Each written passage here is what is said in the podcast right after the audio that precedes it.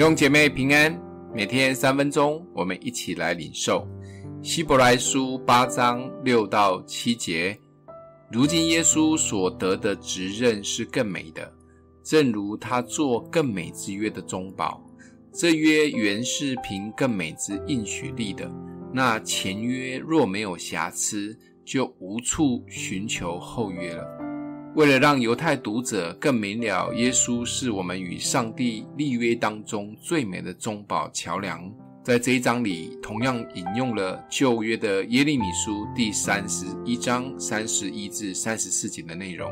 在先知耶利米的信息里提到，上帝将和以色列人民立新的约，这约不再是外表的，而是刻在人的内心，这样的约才会永远长存。透过引用这一段内容来介绍耶稣，让他们可以更明了耶稣是最美约的记号。这个约是写在心上的，这个约让我们与神和好。透过这个约，让我们更认识神。在这个约中，我们看见神的爱及宽恕。而这个新的约，让我们脱离了律法的旧约。耶稣就是最美的约。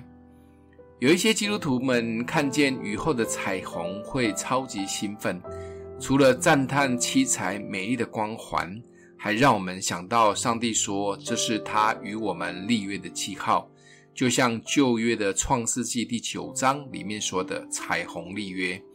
有这种感觉及提醒，其实也是好的，只是真正的约在我们接受耶稣的那一刻起，早已刻在我们的心上。耶稣就是我们心上的约，透过耶稣，我们知道神的爱，让我们可以更认识这位天上的父，也更深的知道我们的罪是被神所赦免的，我们可以不被捆绑及辖制，可以得着自由。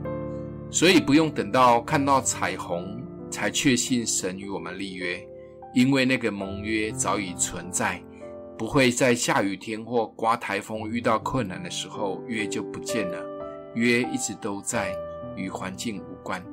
想一想，这个宝贵的盟约会因为你的环境改变吗？